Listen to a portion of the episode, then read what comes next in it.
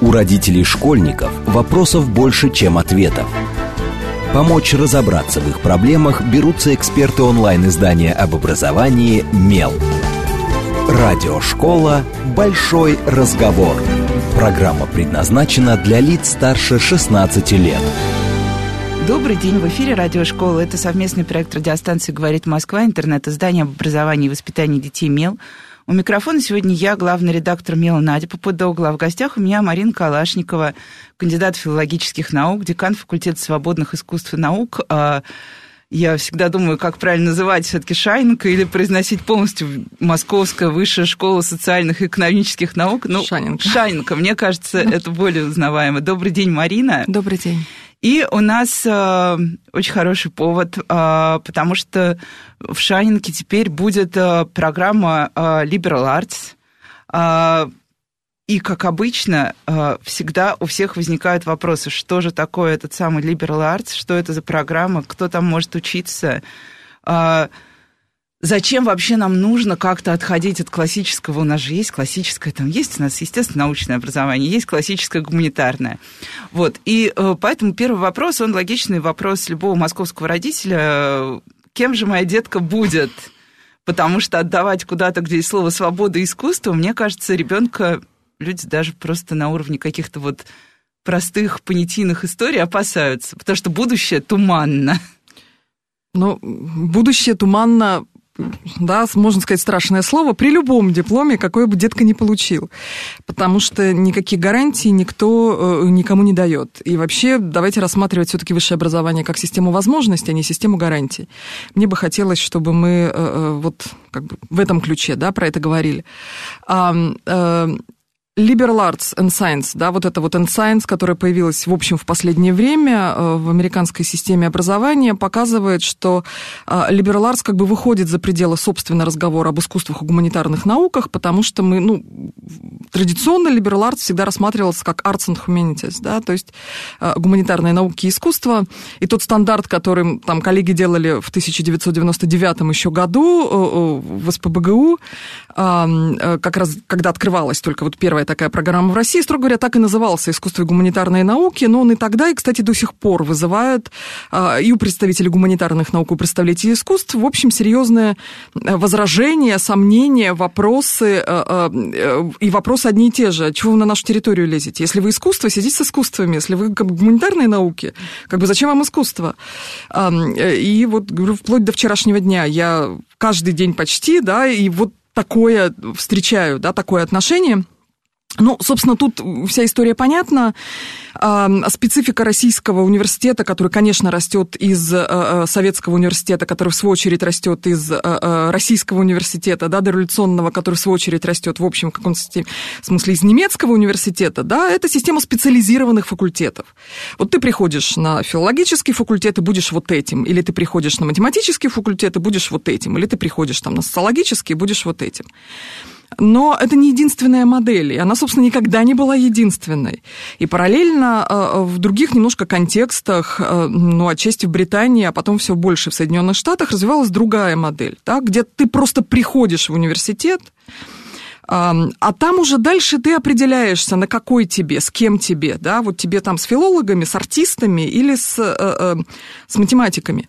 Ну, я сейчас утрирую, сначала такого, конечно, разнообразия не было, но тем не менее это история про это, да, что как бы ты не сначала выбираешь, а потом идешь на факультет, с которого тебе потом уже никуда не деться, а ты сначала в университет, да, и потом уже на месте ты как бы определяешься.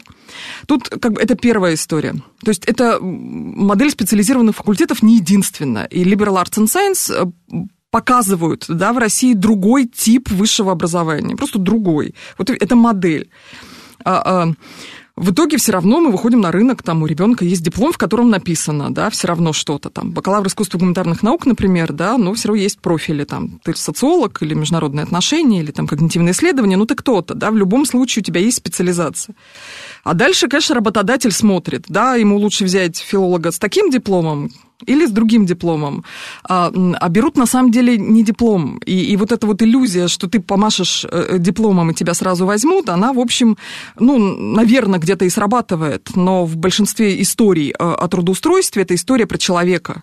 И мы про это все время забываем, что к диплому прикладывается вообще-то еще человек, да, что с любого специализированного факультета можно выпустить человека недообразованного, просто потому что он так учился. А, а, вот. И мне кажется, что в разговоре о том, кем будет детка, да, а, а, вот эту штуку тоже не надо упускать, да, а детка-то сама вообще что делала? Чего хочет, да? куда чего, идет. Чего хочет и, и какие у нее вообще задачи в университете.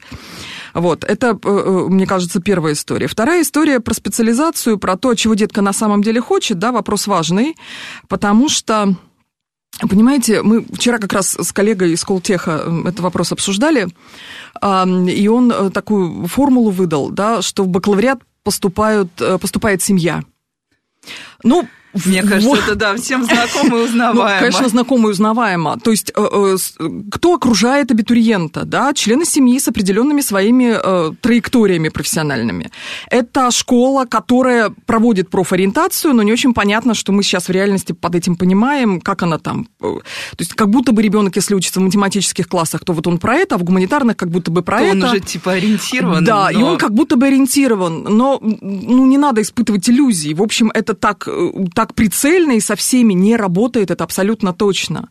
А, э, и ребенок выбирает свою профессиональную стратегию, в общем, ориентируясь на разговоры с, очень близким окружением, да, с семьей, а, а, там, с семьей своих очень близких друзей, смотрит за тем, как развиваются карьерные стратегии там, у родителей, у бабушки, у дедушки, семейные нарративы, да, сюда вот подкладываются между 10 и 11 классом особенно, как мама выбирала профессию, как бабушка, как они хорошо работали, нехорошо работали, как они, получив какую-то специальность, маялись или не маялись. Вот этот весь информационный фон и создает у ребенка некоторое представление, ну, согласитесь, очень специфическое, о том, как выстроен рынок труда, какие профессии нужны, внимание, не только сейчас, да, ему жить-то 30, 40, 50 лет после нас, а, а какие будут профессии. Вот мой самый любимый пример про то, что мое поколение, там, 4 пятых работает менеджерами, когда мы учились, не было такой профессии, да, теперь это отдельная профессия, отдельный федеральный стандарт, отдельная область деятельности, со своими hard skills, soft skills и так далее. Но э, как-то же люди работают, что-то они делают и как-то деньги зарабатывают. А, э, что это означает? Что на самом деле вот эта ориентация на какую-то очень конкретную профессиональную занятость, она, э, э, безусловно, работает, и, безусловно, ребенок может выбрать там семейную династию и пойти... Ну, и стать стоматологом, потому что они будут нужны всегда, мы а, знаем прям Да, вот нет, историю. ну, конечно, Вечный есть же куча стоматолог. клише, да, вокруг всяких разных... Я много детей, поскольку я одно время работала в экономическом вузе, вот у меня была группа ребят, которые вот бухучет и аудит, потому что у мамы есть хлеб, это кусок хлеба, он будет с тобой всегда.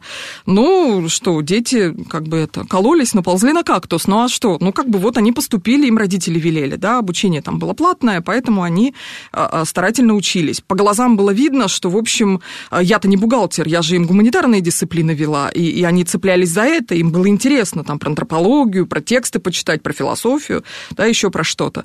Ну, вот э, они учились еще раз, я не против, да, вот этого всего совершенно нет. Но мы должны понимать, что такая логика образовательная, да, то, что Андрей Щербинок называет образовательной трубой, как бы, который засасывает, да, ребенка, и дальше он как бы несется уже как будто бы даже вообще не прикладывая усилий, да, он поступил, его задача закончить.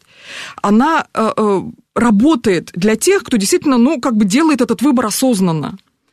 А, и хорошо, пусть она работает. Я за то, чтобы, да, все цвели цветы. Э, э.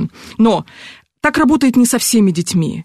И кажется, мы э, э, сейчас уже, и современная экономика, в общем, подталкивает нас к идее о том, что нужны э, в ряде случаев важнее подготовить человека широко образованного, гуманитарно, социально, с широким горизонтом взглядов на мир, и потом специализировать его да, через какие-то majors, например, профили в бакалавриате, а дальше в магистратуре. Да? То есть вот тут в чем, в какую мы еще да, ловушку попали, да, это ловушка болонского процесса, против которого я ничего не имею, вообще считаю, что это правильная система, но болонский процесс, в принципе, это про то, что бакалавр – это фактически предпрофессиональная подготовка, а узкая профессионализация настоящая начинается в магистратуре. А у нас начинают, да, говорить, что бакалавриат – это Тот самый момент, когда ты вот совершил Выбираешь этот выбор, профессию, да. да. И потом, как мы делали свои первые бакалаврские программы? Ну, я думаю, что сейчас, в общем, все прекрасно это знают. Мы берем нашу пятилетку, которая была, да, в специалитет, пятилетняя. Что мы сделали? Либо загнали пять лет четыре года, либо пятый курс отрезали, передали его магистратуре. Ну, строго говоря, никакого перехода реально в баллонский процесс с точки зрения понимания разницы между бакалавриатом и магистратурой, как нужно учить студентов после школы, чему их надо учить, да, что такое там э, широкое образование, general education, да, то, что есть на самом деле как бы в западных системах, где система бакалавр-магистр работала сильно до того, как, как мы ее как бы в России себе взяли, а, а, ну, мы просто не додумали, мы не дали себе время это осмыслить, мы не дали себе время переделать программы, как все реформы в образовании, да, у нас идут так вот сразу, оп, и, и как бы за два года, да, пятилетку, быстро учебные планы переделали и поехали. Поэтому в реальности, во-первых, мы видим у, и у преподавателей, которые работали в советской системе, отторжение системы бакалавриата на дискурсивном уровне. Ну, как бы мы теперь непонятно кого готовим, потому что у нас вот эту дисциплину забрали, эту дисциплину забрали. То есть как бы со всех сторон все недовольны, потому что на самом деле мы просто э, не, э, эту систему не достроили, не выстроили. Ну да, и не переосмыслили вообще э, суть всего происходящего. Я наблюдала, да, за тем, как ну вот я училась на историческом факультете в МГУ, как исторический факультет превращался в бакалавриат, но по сути, да, у нас просто то, что обычно было на первых курсах, стало бакалавриатом, а специализация, которая всегда начиналась с третьего курса, поехала в магистратуру. Ура! Вот и все, вот и вся разница. Да. А, а в уни- университет это принципиально другая среда. Она требует от ребенка вчерашнего еще школьника. Да? Мы должны понимать, что мы им делаем со вчерашним школьником. А, а, других компетенций, другого подхода к тому, что он делает. Там никто за ручку не водит. Там э, все делается исключительно на мотивации. Потому что ну, школьное образование обязательное. Вы не можете не закончить школу ну, университетская гарантирована возможность получения, но не само получение, поэтому там все зависит от студента, от того, какие усилия он прикладывает. И от того, куда он попал, кстати. И от того, куда он попал, какая среда его окружает. Да, вот это очень важная штука.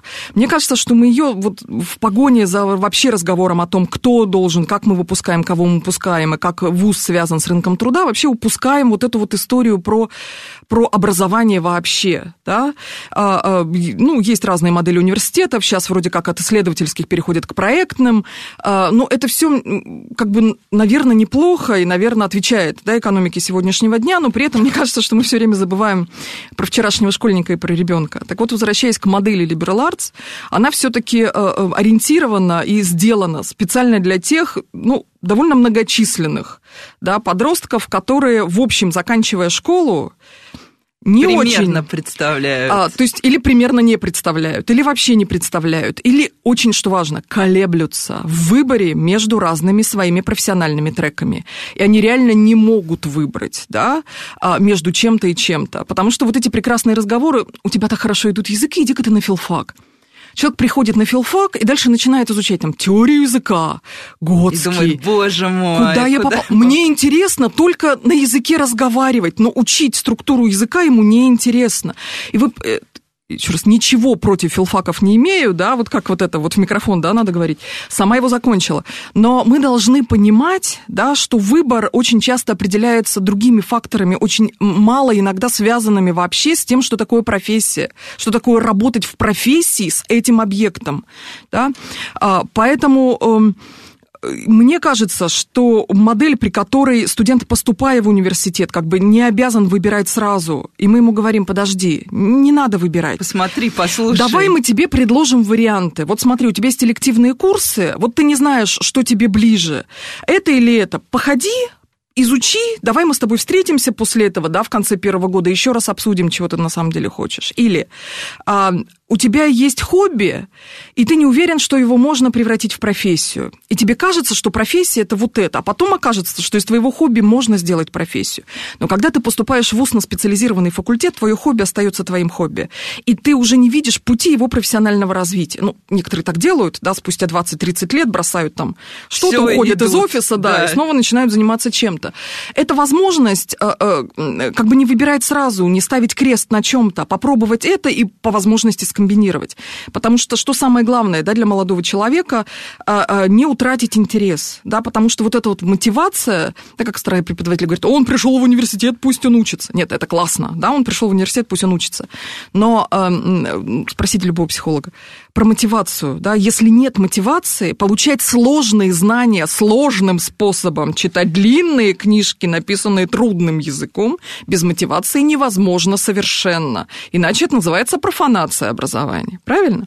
Поэтому, как только вы начинаете мотивировать студента, как только он понимает, что вы с ним разговариваете, что нам интересно, что он говорит в аудитории, как он говорит, что мы даем ему возможность выбирать, что он имеет возможность, внимание, послушав преподавателя, отказаться через неделю от изучения этого курса и пойти на другой, это система дропов. Вот да? это отличная она, возможность, мне кажется. Она есть такая, да. Преподаватели, конечно, чувствуют, ну, преподаватели старой закалки или такие привыкшие к традиционной системе, конечно, чувствуют себя некомфортно, да, то есть я, ну, я же тоже в этой системе работала, да, студент заходит, на меня смотрит, понимает, о, пойду-ка я отсюда, да, и со следующего занятия его нет. Но еще раз, у меня остается группа мотивированных студентов, которые пришли, меня увидели, остались со мной, и со мной дальше будут работать, и дальше я могу, да, из них выжимать то, что считаю нужным в рамках своего предмета, потому что они уже ко мне пришли, они как бы подписались, да, это вот такой договор, если хотите. К таким договорным отношениям отношениям, конечно, современная высшая школа еще не вполне открыта, не вполне готова. А дальше ведь следующий этап идет. Дальше студент в конце семестра ставит преподавателю оценку. Это система evaluation, которая работает в обе стороны. И это тоже очень да, важная и история. Это то, что дико оскорбляет многих преподавателей. Я это, постоянно как? слышу стоны на эту тему. Почему мы вообще, почему они нас могут, какое право они имеют нас оценивать? Вот, это вот история про право. Это история про асимметрию, да, которая в образовании, э, э, ну, плохо это или хорошо, да, это как бы каждый считает сам, а, вообще эта система, а, ну как, э, преподаватель да, авторитет, он больше знает, он больше слышал, но с человеческой точки зрения любой человеческий опыт одинаково ценен. Да, и когда мы все вместе обсуждаем книжку, которую, да, студентам тяжело читать, а я ее прочитал, ну так это не значит, что я там а, круче. Ну, мы ну, они через 20 лет могут быть сильно круче, чем я. И я знаю своих выпускников, которые, в общем, уже, так сказать, а, а, и даже в моем собственной области, да, вполне могут со мной тягаться. Но это не означает, что 20 лет назад они были хуже, они были не хуже, они просто меньше читали, и все. Но это количественная разница, да, у нас по-другому там формируется мышление, но мне кажется, что вот сам разговор в аудитории со студентом, ну, почти на равных, ну, конечно, почти на равных, не вполне на равных, другая позиция, да, другой жизненный опыт, но тем не менее, а, когда студент чувствует, что с ним считаются, что его мнение весомо, а, что то, что он не доделал дома домашнее задание, скажется на том, как он работает в аудитории, мне кажется, что такая система просто гораздо более продуктивна. И для liberal arts это принципиальная вещь. Он просто, это философия liberal arts, да, когда студент, когда вас в аудитории 20 максимум, и когда преподаватель каждого знает, и знает возможности каждого, да, буквально там через 3-4-5 занятий, и говорит, вот я же пишу фидбэки всем своим студентам, как бы не, да, не дадут соврать. Я пишу, вот сегодня вы работали очень скверно, потому что ваши возможности гораздо больше того, чего вы сегодня на занятии продемонстрировали. Я делаю это после каждого занятия своим студентам. Если я ставлю просто один балл. Типа, был, спасибо, зашел. То есть это сигнал для моих студентов, что я очень недовольна. Но я не пишу гадости, да, я просто очень, я таким образом демонстрирую. Это важная история, потому что это история про диалог. И э, мне кажется, что, э, ну, поскольку Liberal Arts это как бы все привозит, это внутренняя ее философия, да, вот этой системы, построенной как раз на студентоориентированном обучении, на том, что он сам выбирает, он несет ответственность за свой выбор, что э, мы не читаем ему лекции в аудитории, мы с ним работаем как с собеседником, да, у нас там система перевернутых классов, то, что blended learning называется, да, то есть что-то они делают дома, готовятся, а потом мы с ними в классе на эту тему разговариваем. Когда студент дома не готовился, ему не о чем разговаривать в классе. Он чувствует свою, понимаете, из-за этой атмосферы чувствует как бы свою, э, ну, он провалился, вот, и это на самом деле воспитывает в студенте. Вот да, мы говорим там, воспитательная работа должна быть в высшей школе, да, но э, поверьте, вот такое отношение, такая атмосфера в аудитории воспитывает студента гораздо больше, чем любые наши планы по воспитательной работе, которые мы должны с 2021 года будем писать, да, включая в основном образовательную программу «Внимание в университете». Вот, поэтому э, мне кажется, что, э, возвращаясь да, к истории про то, что должны э, цвести все цветы, если студент комфортно себя чувствует там, на любом специализированном факультете, он знает, чем он хочет заниматься, что называется, пожалуйста. Но я абсолютно убеждена, что у студента должен быть выбор, в том числе и модели обучения. И то, что liberal arts в России, к сожалению, так медленно э, двигается, да, вот ну, 20 лет, да, в 99 году были открыты вот смольные курсы в СПБГУ, потом через некоторое время в Ранхиксе программа, через некоторое время в Тюменском госуниверситете, вот школа перспективных исследований, и вот сейчас, да, факультет свободных искусств Штанинки. Четыре. Четыре, программы, четыре программы за 20 лет. В Голландии за 10 лет больше десятка колледжей liberal arts с преподаванием на английском, с очень высокими рейтингами, собирают студентов со всей Европы и Штатов, потому что эта модель открыта, она открыта к студенту, она повернулась лицом к студенту, да, и говорит, ну хорошо, давай не просто, а что ты хочешь, мы сейчас все твои хотелки выполним. Нет, это осознанный разговор взрослых людей про то, давай мы поговорим с тобой, да, какие у тебя цели.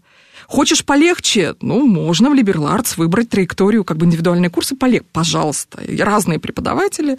Хочешь полегче? Отсидеть хочешь 4 года? В каком смысле? Ну, это твой выбор. Ну, я знаю студентов, которые специально ждали преподавателя, когда освободится место на его курсе, чтобы пойти к нему, потому что он гайки закручивает. Потому что он понимает, что с этим преподавателем он вот это получит. И они просто терпеливо ждут, когда его очередь, ну, что называется, подойдет. мотивация. Конечно, это про осознанность и мотивацию. А я не вижу другого способа учить студента. Вот честное слово, для меня, ну, я правда искренне не понимаю, а, а, зачем по-другому. А, есть оборотная сторона вот все дел, да, это превращает образование в очень дорогой процесс, да, он подстраивается индивидуально под студента. Ну, понимаете, мы не бесконечно же тоже подстраиваемся. Но, тем не менее, это дорого, да, у нас маленькие группы, у нас нет поточных лекций, мы не можем на это экономить, мы не можем студенту дать онлайн-курс и сказать, иди учи, нам важно, что он говорит в аудитории здесь и сейчас, да, преподаватель проверяет много письменных работ, потому что любой фидбэк, да, на любую форму работы преподаватель дает фидбэк, он за пределами аудитории работает сильно больше, чем преподаватель, который просто читает лекции и ничего а в течение потом уплывает в туман. Да, или потом проверяет там, э, не он сам, а его там аспирант или ассистент по кафедре, да, проверяет там кучу рефератов, 70, 80, 90 штук, и он не пишет на них фидбэк, он поставит оценку. Наши преподаватели еще фидбэки пишут на каждую письменную работу, да, что так, что не так, куда, в какую сторону двигаться. Поэтому это дорого, потому что преподавателям за эту работу надо платить. Не любой преподаватель к этому готов. Мы ищем очень хороших преподавателей, да, которые готовы тратить свое время на то, чтобы работать со студентами. Это все очень непросто. И возвращаясь к, работе, э, к вопросу о том, почему всего четыре, потому что э, э, российское законодательство и то, как выстроена система государственного контроля, система образования, на самом деле приводит, собственно, к тому, что таких программ мало потому что заниматься этим, строго говоря, могут только, ну, люди, которым, ну, прямо, ну, вот совсем нечего, грубо говоря, да, нечего, нечего, они готовы тратить на это силы, время и, и собственные там а, возможности, правда, очень часто э, в ущерб науке, это просто очень видно, да, потому что очень много отнимает времени и сопровождение индивидуализации, и прохождение аккредитации, и, и так далее, и объяснение, на самом деле, того, почему вы имеете право жить я говорю, у меня вчера буквально еще состоялся разговор вот ровно про это. Чего вы лезете не в свою сферу? Оставьте искусство в покое, оставьте искусство э, э, тем, кто занимается искусством. Мы же вот все занимаемся искусством.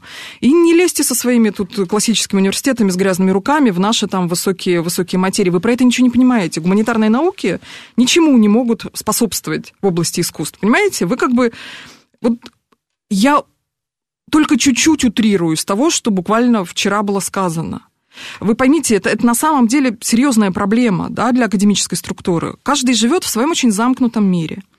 И каждый считает, что то, как он смотрит на предмет, это фактически единственно возможный способ смотрения на предмет. Правильно и хорошо. Конечно, я же профессионал, я же в этой системе вырос, поэтому я вот так смотрю, а вы вот неправильно смотрите. Поэтому любые попытки зайти со стороны, как бы попытка наладить диалог, очень часто, к сожалению, в академической среде воспринимается в штыки. Мы все боимся дилетантов, да, мы все боимся, что человек из другой области сейчас к нам зайдет, и вот такую глупость сейчас начнет говорить, так мы лучше сразу отмахнемся. Но проблема заключается в том, что любое развитие предполагает диалог. И это в том числе диалог междисциплинарный. И, по-моему, уже говорили миллион раз, и, и, собственно, я хорошо, я скажу миллион первый, прорывные сейчас штуки делаются в области междисциплинарной. Но воспитывать междисциплинарного студента э, нужно годами. Это не просто так. Вы посадили компьютерщика и посадили филолога. И сказали, а вот вам задача, придумайте, что с этим делать. Так не работает. Это работает тогда, когда этот компьютерщик и этот филолог находят точки соприкосновения, находят зону общения, да, вот проблему, которую вместе они могут решить каждый своим инструментарием, но проблема у них общая, когда есть диалог. Без диалога ничего невозможно. Ну и сейчас мы прервемся на короткие новости, и не отключайтесь, сразу после них мы продолжим говорить о том, что же такое liberal arts, и не только. С вами Радиошкола. У родителей школьников вопросов больше, чем ответов. Помочь разобраться в их проблемах берутся эксперты онлайн-издания об образовании «Мел». Радиошкола «Большой разговор». Добрый день, в эфире снова радиошкола. Это совместный проект радиостанции «Говорит Москва» интернет-издание об образовании и воспитании детей «Мел». У микрофона сегодня я, Надя Попудогла, главный редактор «Мела». В гостях у меня Марина Калашникова, кандидат филологических наук и вот тут важно, это, мне кажется, те, кто слушал первую половину нашей программы, важно это подчеркнуть. И э, декан факультета свободных искусств и наук, который открывается в Шайнке. И мы обсуждаем, что же такое свободное искусство и наука, что же это вообще за сущность такая, чем она отличается от классического такого вузовского линейного образования – и мы уже успели, мне кажется, поговорить о том, как принимает эта академическая среда, и мне это очень близко и знакомо, и поговорить о том, почему на самом деле а, такая форма многим детям дает значительно больше выбор, чем если мы просто взяли, выбрали хорошую профессию, перспективную. Хотя да, вот а, я всегда, когда меня где-то просят э, показать мой диплом или спрашивают, вы кто, как главный редактор медиа, на самом деле, диджитал медиа, я даже уже, мне кажется, больше про продукт, чем про тексты и буквы. Я всегда говорю, что я по образованию историк. Мне говорят, эко вас занесло. Я говорю, ну как, мне нравилась история, мне было очень интересно учиться. Исторический факультет мне очень много дал с точки зрения понимания как раз работы с информацией, смыслов, того, как вообще жить, а, когда вокруг тебя много всего, и все это нуждается в том, чтобы ты мог это систематизировать, осмыслить, сделать выводы и так далее. А дальше я просто пошла работать туда, где мне стало интересно. Вот и все. Но а, мы много говорили про свободу, про студентов, а, и нет ли такого ощущения, что на самом деле наши студенты сами не готовы к такой форме? Потому что, ну как, вот мы берем школьника. Это ребенок, который 11 лет отсидел в, как раз в строго линейной штуке. Он там принял правила игры, не принял, неважно.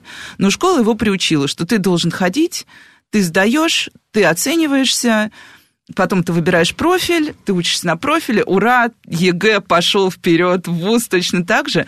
И мне кажется, вот тут какая-то особенность, мы говорим о бакалаврах, нет у детей какой-то растерянности такой вот, господи, куда я попал? Нет, я не понимаю. У меня не хватает как раз той самой внутренней мотивации, о которой мы все время говорим, что школа не воспитывает ее в детях. Образовательной мотивации именно. Конечно, есть. Конечно, есть. И как им тут помогать? А, ну, по-разному можно помогать. Э, ну, во-первых, сразу скажем, конечно, конечно, такая система подходит не всем. А, потому что вопрос, с которого мы начали, да, кем я буду, на самом деле это вопрос, который потом ребенку еще 4 года задает. Он встречается с своими одноклассниками, его спрашивают, ты где учишься? Я учусь на свободных искусствах. А кем, ты, а кем ты будешь, да. Потому что социолог э, э, воспитывается внутри социологического факультета, там филолог внутри филологического, а педагог внутри педагогического. Кто из них потом кем на самом деле будет, большая загадка. Но э, у, у него есть ответ на вопрос, а у этого студента нет ответа на вопрос. В какой-то момент наши вот там смолинские студенты придумали формулу «я буду свободным человеком». И потом э, была еще одна формула, которой они научились отвечать. Я буду тем, кем захочу. И, то есть, э, понятно, это, это в каком-то смысле для тех, кто реально хочет получить ответ на вопрос, кем ты будешь, очень плохие ответы. И как бы тебя еще больше затаптывают, да, как бы показывает, демонстрирует твою профессиональную несостоятельность. Но на самом деле вот по, по этому внутреннему ощущению свободы, да, то есть, да, я э, пока Понимаете, это возможность ответить на вопрос «я пока не знаю» или «я еще не решил». А можно я решу это попозже? А пока я учусь. Она как бы как будто бы невозможна. Она внутри нашего дискурса невозможна. Мы не разрешаем да, молодому человеку так ответить на вопрос. И нам кажется, вот это вот он все еще ищет себя а, а, показателем его инфантилизма. Ну, да, я прям представляю, как сейчас родители вспомнят. Вы хотите, чтобы наши были как эти европейские, которые до 30 лет не знают, кто да, они? Да, бесконечные разговоры про инфантилизм, они э, э, ну, актуальны. Мы тоже смотрим на то, как во что превращать. Ну, вот этот вот дискурс, который я не хочу воспроизводить сейчас, да, в эфире, потому что он мне совершенно не близок а, а, и непонятен, а, потому что... Ну, они живут в другом мире правда, э, э, в нашем вместе с нами. Но там другие ценности. Еще раз, они будут жить в том мире, про который мы с вами ничего не узнаем, потому что мы его не увидим. И даже представить себе, на самом деле, а, мне и, кажется, да, не можем. Да, конечно, конечно, потому что ну, много чего на наших глазах уже случилось, почему это не должно касаться образования. Да? А, это с одной стороны. С другой стороны, ну, уже навязшая в зубах эта идея про отмирание профессий, да, и вот эти вот всякие сколковские прочие схемы, какие профессии умрут и какие там на этом месте появятся. И профессии будущего, да, невозможно а, уже ну, просто жить. Понятно, что э, ну, понимаете как, э, это, с одной стороны, э, можно от этого продолжать отмахиваться, потому что мы знаем, что останутся те самые профессии, которые, ну, вы меня извините, уже как бы понятно, что педагог, который работает в школе, в аудитории непосредственно, и онлайн-образование, все-таки требует от одного и того же человека разных компетенций, все-таки разных.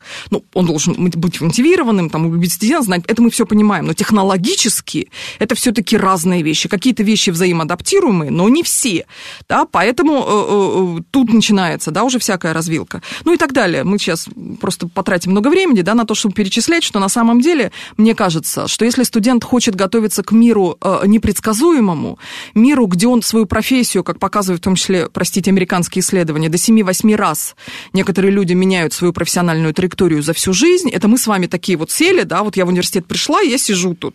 Я вот разными вещами занимаюсь, но я все время в университете, как бы все время при деле. Но, еще раз, надо понимать, что реально реальный рынок труда сейчас э, э, в креативных индустриях в том, что как бы очень подвижно и, ну, не побоюсь этого слова, модно, это рынок проектов. Это у вас есть проект, вы в него вписались на два года, а дальше проект закончился. И вы а полетели. Дальше... Вопрос, что вы делаете? Вот, понимаете, очень важно в этот момент не чувствовать себя брошенным или растерянным. Нужно понимать, что вот этот проект заканчивается, но я знаю, чем я буду заниматься дальше да, но это может сделать человек, который видит себя, да, все время в ситуации самообучения, творческого подхода, в том числе и конструированию, извините, собственной жизни, и понимание того, что вот идея, что он 30 лет работает на своем месте, ничего плохого не имею в виду, да, и вообще не считаю, что это плохо, но кому-то это не подходит. И мне кажется, что как раз система Arts а, а, не делает главную ошибку, которую делают многие специализированные факультеты. Они дают диплом, сказал, ну, теперь ты настоящий специалист, иди. Он приходит приходит на рынок труда, ему говорят, солнышко, ты вообще не специалист, иди-ка ты вот еще вот это поучи, а еще опыт самое главное. Никакие практики в университете, никакого реального опыта взаимодействия в команде, в бизнесе, структуре не дают. Это, в общем, тоже иллюзия. Он может это потрогать, он может зайти там в Сбербанк или зайти там еще куда-то, посмотреть, как это работает, но реально ему, ну, мы же понимаем, никто ничего серьезного делать не даст. Но когда он окажется внутри этого коллектива, когда поймет, как это выстроено с точки зрения иерархии, да, с точки зрения языка, коммуникаций, да. кто кому где, да, как, как решаются вопросы. Да, у него есть представление об оргструктуре. Дальше что? Ничего, потому что дальше реальная жизнь ему все время будет под, под, подбрасывать вопросы. И вот человек, который выходит с университета с ощущением «я специалист», да, вот как на всех этих советских агит-плакатах с дипломом «меня берите, я все знаю», это, мне кажется, стратегия а, а, то есть, возможно, успешная для определенного типа, но на самом деле для большинства выпускников, в общем, тоже не вполне выигрышная. Еще раз, их не встречают с распростетыми объятиями, да, их спрашивают, деле, что же, ты умеешь. Это какой-то момент, мне кажется, даже... Э, просто вот мы очень много работаем со стажерами из самых разных вузов, и я вижу, как у них ломается вот этот э, э, момент большого ожидания, наталкивается на то, что ну нет, мы тебя не возьмем просто так. Да, у тебя отличный диплом, да, у тебя все замечательно, но для того, чтобы ты смог у нас работать, тебе нужно сначала у нас поучиться, по большому да. счету, дальше. Да. Это простая идея, что на самом деле с твоим дипломом ничего не, не заканчивается. Оно вообще-то только начинается. Ты попробовал одну какую-то сферу, ты не забыл о том, что у тебя было хобби, ты занимался тем, что тебе в ВУЗе интересно. Вот это же самая главная штука, да? А, э, учиться должно быть интересно. Вот такая простая идея, что на самом деле, заканчивая ВУЗ, ты должен понимать, что, пожалуй, вот это я не знаю, а вот этому мне бы еще интересно было подучиться. Когда человек выбирает магистратуру, неважно, в продолжении бакалавриата или совсем другой да, способ, э, совсем другую магистратуру, не это важно. Важно, что у него есть желание и продолжение учиться. Мы, э, по-моему, закончили вот эту эпоху, когда человек учится один раз, а дальше все на этом бэкграунде сидит. Ну, ну, это, ну это, это, ну, не работает. Это не работает да. так, да. Поэтому учиться придется все время. Да? Самый простой пример люди, которые делали liberal arts, да, которые проработали там в СПБГУ или там где-то еще в других вузах, э, в ЛГПИ, там в Ленинградском, а, а, там 20 своих лет, будучи там преподавателями и так далее, привезли эту, как бы при эту модель принесли в Россию, но они сами в ней не учились, в ней не работали, они просто знали, что она классная, так они учились делать ее с нуля, при этом будучи там уже кафедрами, управленцами, людьми с опытом, с диссертациями, со всеми делами. Это способность, да, вот что называется open mind, это такая простая идея, способность все время учиться и понимать, что а, то, что ты чего-то не знаешь, это не катастрофа. Мы же со студентами так в аудитории разговариваем, они задают вопрос – и, и, и нет никакой катастрофы сказать, вы знаете, я не знаю, или я эту книжку еще не читал. Спасибо, мне подсказали, я записываю, но я буду готова с вами, скажем, через недельку про это поговорить. Это нормально. У нас же многие преподаватели падают в обморок, да, от того, что студент вообще задал вопрос. Ну, ну, это же не годится никуда. А, вот. И учиться все время, получать новые знания, переучиваться, а, развивать себя в каких-то областях, это та главная идея, которая закладывается еще раз в философию образования liberal arts. Мы не говорим студентам, ты суперспециалист, иди теперь занимайся только этим, ты про это все знаешь. Нет, мы ему говорим, солнце, мы дали тебе то, что смогли дать, и то, что ты смог выбрать а, давай хочешь, да, у нас будет карьерный тьютер, давай хочешь поговори с ним о том, кем ты хочешь быть дальше, как тебе дальше строить свою жизнь. И что тебе еще нужно Если этого? ты не знаешь, что тебе выбрать внутри, у тебя растерянность, у тебя там четыре дисциплины в этом семестре надо выбрать, ты не знаешь что, у тебя есть академический тьютер, давай сядем, мы поговорим с тобой, что тебе сейчас интересно, что на потом оставить, да, что, как тебе это индивидуальное сопровождение, да, которое есть. Возвращаясь к разговору о том, чего мы начали, да, что это кому-то не подходит. Конечно, не подходит. А, а, когда человек все-таки не умеет в эту систему встраиваться. Когда ему говоришь «выбирай», а, а, а человек смотрит, говорит, ну, может, вы за меня что-нибудь выберете, потому что он не привык выбирать, потому что для него это стресс. Но дальше, э, понимаете, это компетенция. Умение делать осознанный выбор – это компетенция. И если человек ей, ну, как бы, ну, он ее не сформировал, то это беда, гораздо большая беда, чем человек не, не прослушал там какие-то три или четыре курса по социологии, потому что на самом деле он это дослушает, он знает, какие книжки прочитать. Э, так знаете, как одна моя бывшая выпускница однажды сказала, а, а, она закончила программу по литературе, никогда литературой не занималась, и магистратуру поступать не стала. А вот, а, зато она организовала два бизнеса. Один себе, один маме. Мама у нее там из маленького города, она сделала ей бизнес и себе бизнес. Вот, и говорит, так я, я не вижу проблем, я что, не могу прочитать учебник по управлению там организацией или по проектному менеджменту вообще никакие, или по бизнесу? Я читать умею, я прочитаю учебники, которые мне надо. Вот. В итоге она там поставила бизнес свой, видимо, вполне это, потому что все, что я вижу из последнего, она вот занимается литературной критикой. Она снова к этому вернулась, она ведет блог, она читает книжки, рассказывает всем про то, как она, собственно, как она их читает. Да, возвращаясь как бы к своей вот этой вот базовой, э, базовому мейджору, который был у нее в Liberal Arts. А, ну, другие, да, ну не надо смотреть на, на этих студентов э, и пытаться сделать так, чтобы они сделали ровно ваш, да, профессиональный маршрут. Э, для родителей это очень страшно. Поверьте, моя дочь тоже училась в Liberal Arts, и я по этому поводу переживала, когда она училась.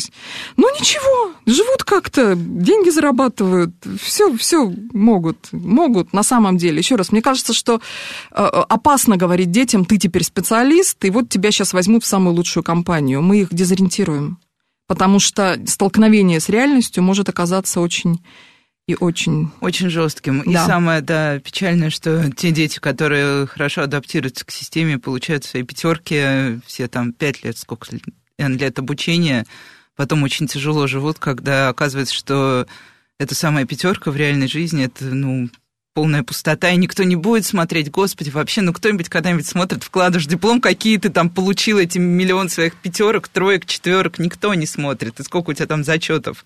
Берут да, на работу но... человека. Да. Человека. Ну, просто вот, э, поскольку у меня тоже есть всякая разная семья, да, я вижу людей, в том числе э, там, работающих э, в, ну, в хороших топ прямо компаниях, да, я задаю вопрос, ребята, а как вы народ отбираете? Они говорят, только по опыту. То есть сидят коллеги, обсуждают один общий вопрос. Одна с дипломом филолога, с филфака, другая социолога, обсуждают общие вопросы. Общие. Потому что на самом деле, то есть они вместе делают одно дело в компании, но они пришли из разных сфер. А, а, и э, э, вот эта вот как бы профессиональная зона, да, она, э, еще раз, это возможность. Я все-таки настаиваю на этом, да, давайте рассматривать высшее образование как возможность, а не как гарантию трудоустройства. А, вот как бы возможно при всей безответственности, да, того, что я сейчас говорю, но тем не менее. Ну и сейчас будет такое, наверное, может быть, немножко про ошибки или критику, потому что, например, я достаточно много сталкивалась с студентами, которые учились уже в Москве по, э, на Liberal Arts, и у них как раз вот сейчас, они уже сейчас взрослые ребята, и один даже человек работает у нас в Меле, и вот она говорит, у нас у всех было страшное недоумение, но не потому, что нам дали выбор, а потому что было какое-то внутреннее противоречие. То есть, например, тебе не дают какие-то hard skills, но при этом от тебя требуют этих hard skills а, в процессе работы. И они говорят, мы вот она говорит, я до сих пор не могу понять, вот моя коллега, а, я очень благодарна тому, как меня учили, но в итоге мне после выпуска уже пришлось очень много добирать того, что я теоретически бы после вуза должна была бы знать. И это какие-то самые простые базовые вещи, ну вот для журналиста базовые вещи, например. Mm-hmm. Ну, даже не журналисты, я не люблю. Сейчас уже, мне кажется, нет журналистов. Есть те, кто работает в медиа. Мы очень разные все, а не какой-то вот человек, который просто пишет. Вот и она говорит, ощущение хаоса было все время, ощущение хаоса. Вот. И это не, един, не единственный такой отзыв про Liberal Arts. Да, да, так нет, а, э, я сама могу, знаете, слабых мест Liberal Arts перечислить сейчас таким списком, которым в голову никому не приходит, что я изнутри системы. Я же тоже как бы понимаю, как это работает и какие здесь, да. И главный, главная претензия, которую вот, собственно, э, недавно в комментариях тоже про Смольный видела, это про дилетантизм. Вы пускаете дилетантов, они ничего не знают, потому что за то время, что вы их профессионально готовите, невозможно ничего научить. А, Э, ну, можно, да, так это на самом деле любой вуз может принять такие э, э, принципе, претензии. Да. Еще раз, все зависит от того, как человек учился и чему учился. А, я не снимаю ответственность сейчас, да, я не говорю, что, ну, конечно, то, как выстроен мейджор, то, что профессионалы или эксперты, которые эту программу создавали, считают наиболее важным, а они то и отбирают. Нельзя впихнуть все в голову несчастного студента. Может оказаться, что он выходит на рынок, ему конкретного скилла действительно хард не хватает чего-то, что он не добрал, э, э, да, дальше давайте смотреть, чего он не добрал. Эта программа так некорректно сделана, что я вообще не исключаю. Или э, просто в какой-то момент, да, что-то было упущено им же самим студентам в процессе изучения. А, ну, я еще раз говорю, я знаю много других, да, я, опять же, знаю студентов, которые уходят с Liberal Arts по причине того, что они реально не могут сформировать запрос да, и потому что им эм, некомфортно. некомфортно, им не нравится все время выбирать, им не нравится отсутствие академической группы, потому что там у вас не будет академической группы, вы на каждой дисциплине с другим коллективом работаете, кроме мейджора, да, когда у вас там одна группа выпускается. А, а вы все время должны, ну, то есть это такое состояние перманентного стресса, да, как будто вы каждый день меняете работу.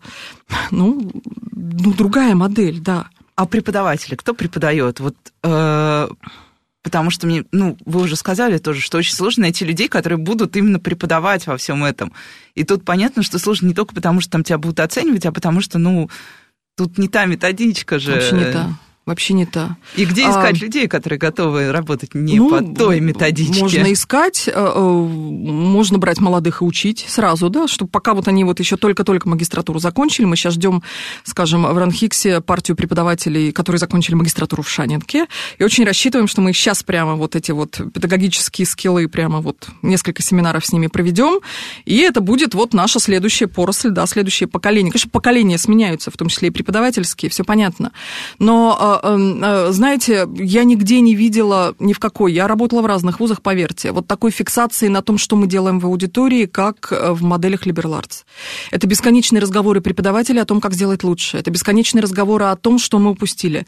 Это бесконечные разговоры о критериях оценки. Это мы собираемся в какой-то компании за пределами университета, и сразу так, мы не говорим о работе, да, то есть понятно, что для педагогов это вообще важно, они вообще очень зациклены, да, на этом, на всем, на всем. Но еще раз говорю, я работала в разных вузах, я разные, видела разные контексты, но э, э, вот это меня всегда потрясало, да, в коллегах, с которыми вот я работаю внутри Liberal Arts, это все время желание сделать лучше. Знаете, я прочитал такую книжку, а давайте мы попробуем вот так, а давайте мы перестроим программу вот так. Это все время поиск, да, наиболее адекватного инструмента. И в этом смысле, конечно, Студент, который попадает э, как бы в среду, когда мы еще что-то не докрутили, что-то не додумали, что-то не доделали, у него, конечно, может быть ощущение, ну, как бы недо, недополученного, да, чего-то знания или еще чего-то. Но а, образование – это процесс, я еще одну безответственную вещь, да, сейчас сказала. А, потому что образование должен быть результат, который мы проверяем на государственной итоговой аттестации. Это я сейчас как декан, да, сейчас просто свою профессиональную несостоятельность блеском продемонстрировал. А, но образование это процесс, да, мы работаем с личностью, мы ее формируем, а мы ее формируем определенным образом. А дальше мы, как преподаватели, все время формули... переформулируем наши цели, наши ну, что там бюрократическое давление, я про это не говорю, оно само собой иногда перекраивает все наши прекрасные светлые идеи о прекрасном будущем, да, загоняя нас там в определенные формальные рамки. Конечно, э, трудно найти совершенную программу, может быть и невозможно. Но э, мне кажется, что рефлексия по поводу того, что вы делаете в аудитории, все-таки у преподавателей, которые работают в системе системе arts гораздо более, ну, отчетливая, что ли, да, гораздо более профессионально зрелая. А, не просто мне не нравится, а вот с, как мы студентов учим, да, не нравится, аргументируй. Вот пока не, нельзя просто отмахнуться, да, от проблемы, нужно про нее говорить и искать аргументы. Поэтому, конечно, слабые места есть, конечно. И, конечно, вот это упрек в дилетантизме, ну, просто по, по списку курсов это видно, да, у специализированный факультет, там все дисциплины про это, а у нас только треть а остальные не про это, а про что-то другое. Вы кого выпускаете? Хороший вопрос. А, э, э, э, я все эти претензии как бы принимаю, я их понимаю, но еще раз, мне кажется, что если такое образование востребовано, вот, то а проходной балл на бюджет, просто посмотрите на секундочку, на Смольный. Да, там какой проходной балл? 294 с трех ЕГЭ был в прошлом году, а 286 был до этого. А, серьезная ЕГЭ. заявка. А, да, но а, мне кажется, что... Нет, ну, понятно, там это может работать мода, не мода. Мы тоже ждем хороших студентов. Мы пока пороги свои в Шанинке поставили пониже, понимая, что мы только открываемся, и нам еще как бы нечего предложить, кроме модели, да, и того, что мы вот прекрасные и умные. Но в целом действительно приходят дети, которые хотят э, индивидуального подхода, понимаете? Вот запрос на индивидуализацию, да, про индивидуальные образовательные траектории мы говорим много. Они, кстати, даже в 273-м федеральном законе образования прописаны, еще были сто лет назад. Ну, да, Вопрос, кто их делает, это? где это в реальности. Ну да, у вас есть 3-4 курса по выбору за 4 года образования, это не называется индивидуальной образовательной траекторией. А, а, мы как раз тут тоже вебинар недавно по этому поводу с коллегами делали, очень странные представления о том, что такое, да, если вы на филфаке выбираете между языкознанием и, и, и литературоведением, то это как бы есть индивидуальная индивидуализация обучения? Нет. Индивидуализация – это когда вы выбираете между компьютер-сайенс, историей искусства, языками и биологией. Вот это как бы вот я понимаю, да, когда вы на самом деле трогаете все и потом только забрасываете... Ну да, не список спецкурсов э, из 15 штук на одну и ту же где, тему. Где все, да, там по русской литературе. Ну да, вы, у вас все, все, вот кафедра русской литературы, кафедра зарубежной литературы, как у меня было, да, и вы выбираете список курсов. Ну, прекрасно. Только еще раз говорю, это не про индивидуализацию. Вариативность должна быть, тогда это просто вариативность. А есть индивидуализация, когда мы работаем с индивидуальным запросом. Никакая модель не предлагает всю линейку целиком, ну, просто это сейчас очень сложно с точки зрения российского законодательства, и даже обсуждая вчера мейджеры там со Сколтехом, мне бы очень хотелось, чтобы они делали для нас такие мейджеры. Я понимаю, что мы сейчас обсуждаем, но я их засунуть пока с точки зрения учебного плана никуда не могу. Ну, просто не могу. А, а, но мы думаем про это, да, через 2, 3, 4 года, я надеюсь, что все-таки мы это сможем сделать. То есть есть проблемы э, непонимания, да, есть проблемы не, а, недоверия, да, к этой модели. Ну, она западная, кроме того, вообще такая. О, вот, ну да, западная. А, а, мы же тащим, тащим непонятно что, да, сюда. Вот, есть недоверие со стороны узких специалистов, да, что мы тут размываем границы, вообще непонятно, чем занимаемся.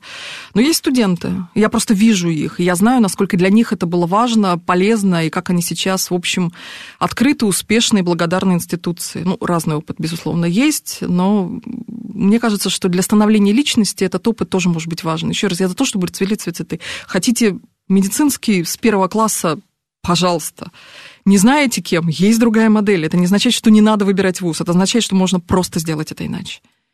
Ну и да, я тут всегда вспоминаю наших прекрасных родителей, которые сначала говорят, мы очень хотим индивидуальное образование в школе, а как только старшеклассникам тоже предлагают возможность не просто выбрать профиль, а быть между профилями, и чтобы профили пересекались и так далее, тут же начинается история про то, нет, извините, мы это не заказывали, мы заказывали, чтобы он ну, если уж он пошел, ну, условно, там на, не знаю, там инженерная вертикаль, Зачем у него там литература столько в его инженерной вертикали? Интересна ему литература? Нет, неважно, он не подготовится на нормального инженера, если будет много читать.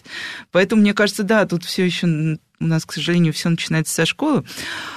А есть что-то, о чем вот со времен Смольного, что кажется ошибкой и нужно переделать? У нас совсем мало времени, просто вот так вот, что, что прям извлеклось, и вы решили, больше так никогда.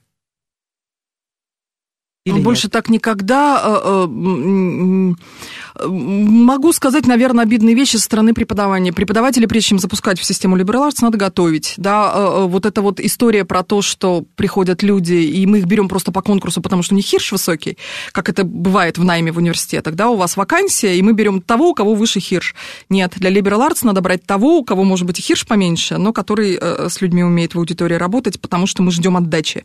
А, потому что преподаватель Liberal Arts реально больше работает и должен больше работать, потому что модель этого требует. Э, и здесь для нас проблема найма, да, всегда была такой очень непростой, очень непростой. Ну и я прям пожалела, что мой ребенок еще не поступает в ВУЗ. Мне было бы легче сейчас сделать выбор. Спасибо большое. С вами была Радиошкола. До встречи на следующей неделе. Спасибо.